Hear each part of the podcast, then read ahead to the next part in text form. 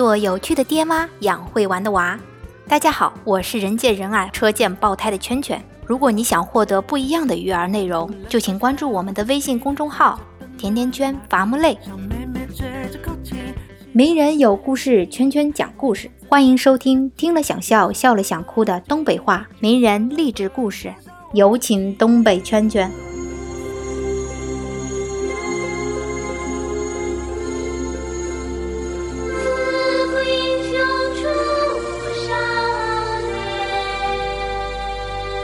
大家好呀，我是东北圈圈，我又来给大家讲故事了。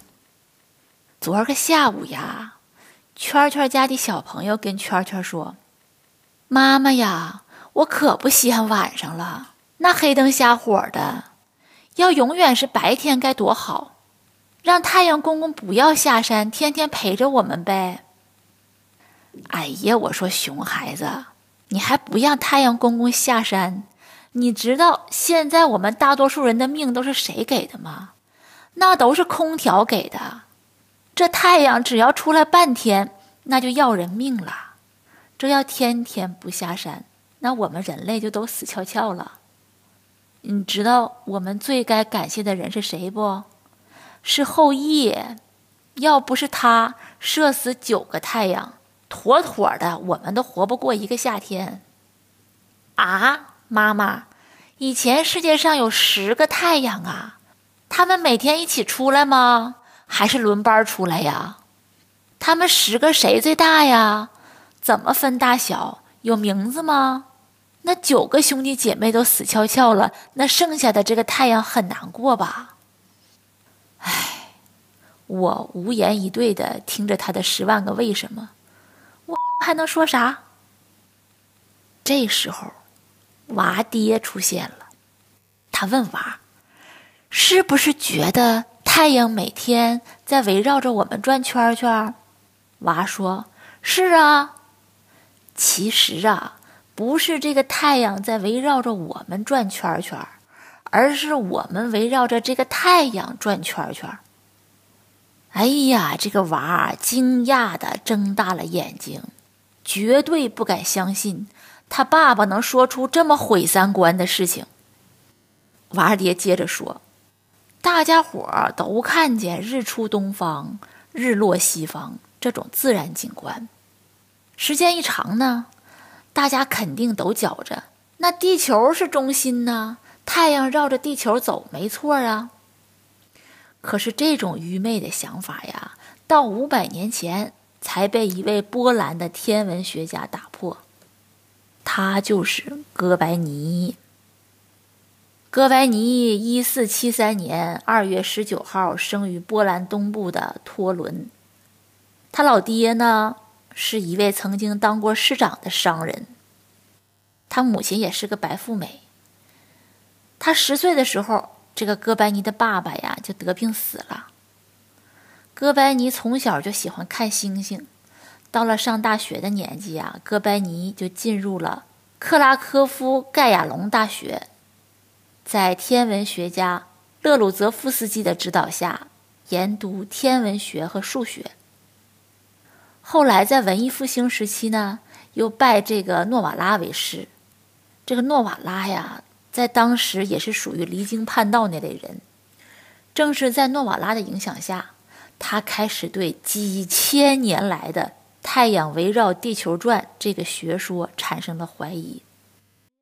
一五一零年，这哥白尼就写成了《浅说》的初稿。浅说是啥？就是日心说。这本书里，他毫不含糊地指出，太阳是宇宙的中心体，地球和行星都围绕着太阳转，只有月亮才围绕着地球转。一五三零年。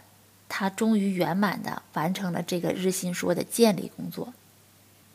但是吧，当时这个地心说已经是维持教会统治神学理论的基础，那是绝对的三观正确、宗教正确、政治正确。你哥白尼敢给我整出个日心说，你这不是毁三观吗？你这不只是毁三观呢，你简直是妖言惑众、十恶不赦。那你动摇了人类几千年来赖以生存的思想根基，你简直就是邪教和歪理邪说。我跟你说，哥白尼呢，其实他自己心里也有数。他说：“我知道，一旦他们弄清楚了我在论证天体运行的时候认为地球是运动的，那就会极力的主张我必须接受宗教裁判。”他们就会大嚷着把我轰下台去，再把我弄死。因此，哥白尼并不愿意发表他的著作《天体运行论》。是呀，谁不想多过两天好日子呢？直到一五三九年的春天，在德国青年学家雷迪卡斯和其他几个哥们儿的催促下，这哥白尼呀才同意了发表。当时他都已经到晚年了。当年秋天，这个雷迪卡斯把修改的初稿呢带到纽伦堡，请路德派的一位神学家奥辛德匿名撰写了一篇前言。为了保命，这本著作被当作超现实主义幻想小说的题材发表。就在这样的情况下，到一五四三年三月份才出版。这本书从写成、初稿到出版，前前后后经历了三十六年。一五四三年五月的一天，已经双目失明的哥白尼摸着这个刚刚出版的《天体运行论》说：“，我花了毕生的精力，终于推动了地球。结果两个月之后，哥白尼就逝世了。”这个哥白尼的故事告诉我们啥？别老一天天把毁三观骄傲的挂在嘴边上。世界的发展是多元的，你的三观也不一定就很正确，也应该跟着发展发展。看到那颠覆性的理论呢，不要因为自己的无知就急着否认，时间会啪啪打你的脸。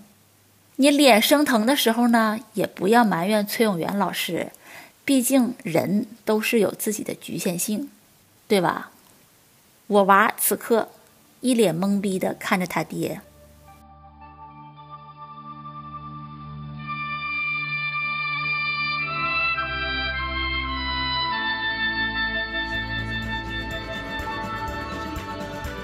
关注微信公众号“甜甜圈伐木累”，做有趣的爹妈，养会玩的娃。